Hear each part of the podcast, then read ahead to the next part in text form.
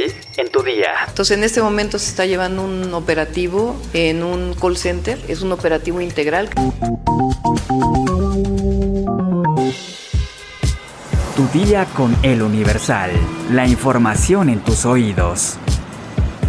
Hola, hoy es jueves 18 de agosto de 2022. ¿Ya escuchaste nuestro nuevo podcast? ¿De dónde viene? ¿Qué esperas? Búscalo en todas las plataformas, pero antes, entérate.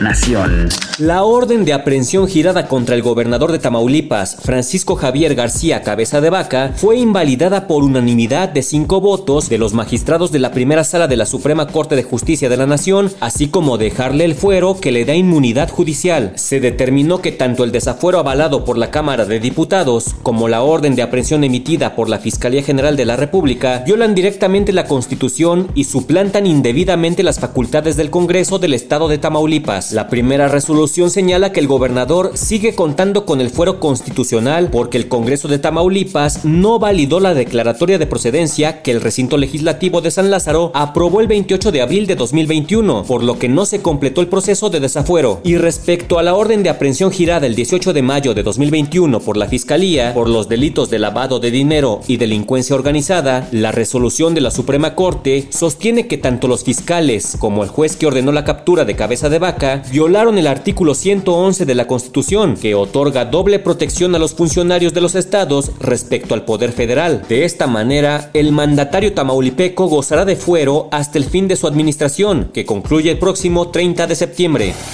Metrópoli. La jefa de gobierno, Claudia Sheinbaum, informó que la Fiscalía General de Justicia y la Secretaría de Seguridad Ciudadana realizaron un operativo en Avenida Paseo de la Reforma y Bucareli en un call center de una aplicación móvil que se dedica al préstamo de dinero y que exigían grandes cantidades de intereses a las personas. Venían haciéndose número muy, muy importante de denuncias de eh, aplicaciones digitales de préstamos que se comenzaron a convertir en extorsiones para mucha gente. Por la facilidad de estas aplicaciones, solicitaba un préstamo y después le cobraban una cantidad de intereses estratosféricos. La jefa de gobierno añadió que se encuentran trabajando para las personas ante la angustia que se ha generado por las deudas que surgen por estas aplicaciones que prestan dinero y extorsionan a quienes lo solicitan. Luego de los cuatro cateos simultáneos en inmuebles de Cuauhtémoc y Benito Juárez, van al menos ocho personas detenidas. Agentes de la Secretaría de Seguridad Ciudadana y policías de investigación de la Fiscalía General de Justicia también aseguraron equipo de cómputo y documentos. Las personas detenidas y los diversos hallazgos fueron trasladados a la Fiscalía Capitalina, en donde se abrió la carpeta de investigación correspondiente a los hechos. Estados.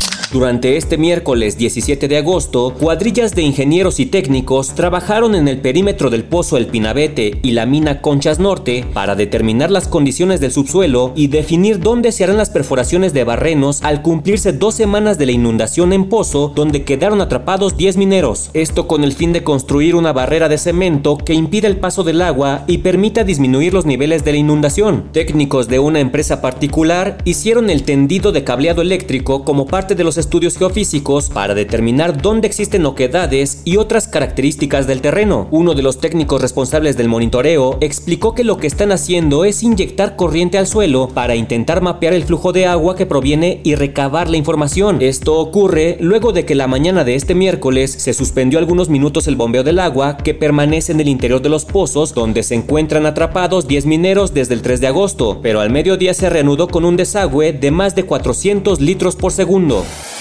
Mundo. El Departamento de Estado de Estados Unidos publicó su actualización de alerta de viaje a México, donde colocó al grupo de estados a los que no recomienda viajar a sus ciudadanos debido a la violencia que se vive en el país. En este listado se encuentra Zacatecas, Colima, Michoacán, Sinaloa y Tamaulipas como los estados no recomendados para viajar debido al crimen y al secuestro, así como el caso de Guerrero por sus altos índices de inseguridad. Los estados mexicanos que se encuentran en el listado de la categoría de reconciliación considerar viajar son Baja California, Chihuahua, Guanajuato, Jalisco y Sonora, debido al crimen y el secuestro, mientras que Durango y Morelos por los altos niveles de criminalidad. Caso contrario a Nayarit, Estado de México y Coahuila, que mejoraron su situación y ya se encuentran en la categoría de extrema precaución al visitarlos, junto a Aguascalientes, Baja California Sur, Chiapas, Hidalgo, la Ciudad de México, Nuevo León, Oaxaca, Puebla, Querétaro, Quintana Roo, San Luis Potosí, Tabasco, Tlaxcala y Veracruz.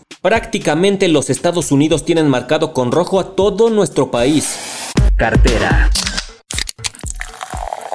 Ayer en este podcast anunciamos que Coca-Cola FEMSA incrementará el precio de sus productos. Si tú pegaste el grito en el cielo, tranquilo, espérate, pues hay un estado mexicano que será el más afectado, pues tiene el récord mundial en consumo del refresco. Así lo señaló el Consejo Nacional de Ciencia y Tecnología de México en una investigación. De acuerdo con el informe del CONACYT, Chiapas es la región del mundo donde más Coca-Cola se bebe, pues el estudio arrojó cifras impactantes como que el consumo medio por persona en este estado sureño es cinco veces superior al resto del país y 32 veces más que el promedio mundial. Estas bebidas azucaradas forman parte esencial de la dieta de los chiapanecos, especialmente en la región de los Altos de Chiapas, donde la mayoría de la población es indígena rural. En el municipio de San Cristóbal de las Casas, el consumo de esta marca es aplastantemente mayor respecto a la competencia, además de que desde temprana edad de la población, las madres suelen dar Coca-Cola al 3% de los niños menores de 6 meses, momento de la vida en el que el ser humano debería consumir únicamente leche materna. La población tiene que caminar más para comprar tortillas o cualquier otra cosa, dado que la cantidad de puntos de venta es excesiva, además de que siempre hay disponibilidad de refresco y su publicidad es tanta, las poblaciones han desarrollado una especie de adicción a la gaseosa, haciendo que los trabajadores de esta zona compren de 2 a 3 litros de Coca-Cola para tomar a la hora de la comida durante su jornada laboral diaria.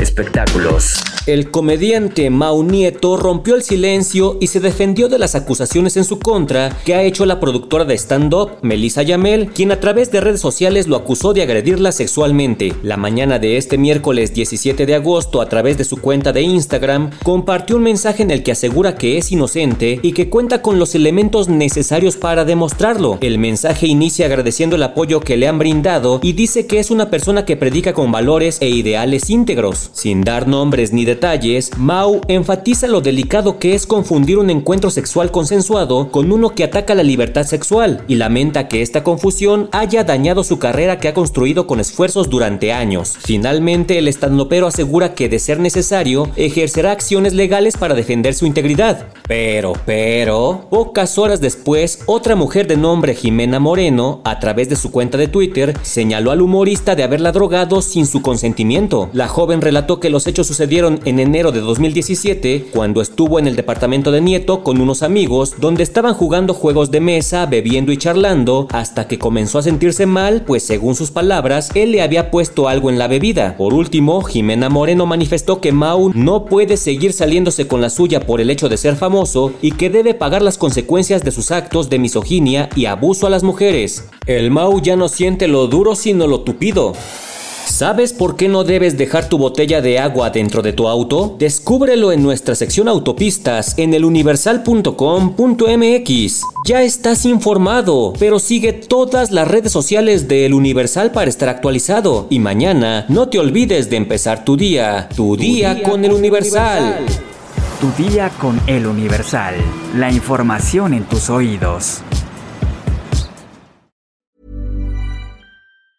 Hi, I'm Daniel, founder of Pretty Litter. Did you know cats tend to hide symptoms of sickness and pain? I learned this the hard way after losing my cat, Gingy. So I created Pretty Litter, a health monitoring litter that helps detect early signs of illness by changing colors, saving you money and potentially your cat's life. Pretty Litter is veterinarian developed, and it's the easiest way to keep tabs on your fur baby's health right at home. Go to prettylitter.com and use code ACAST for 20% off your first order and a free cat toy. Terms and conditions apply. See site for details.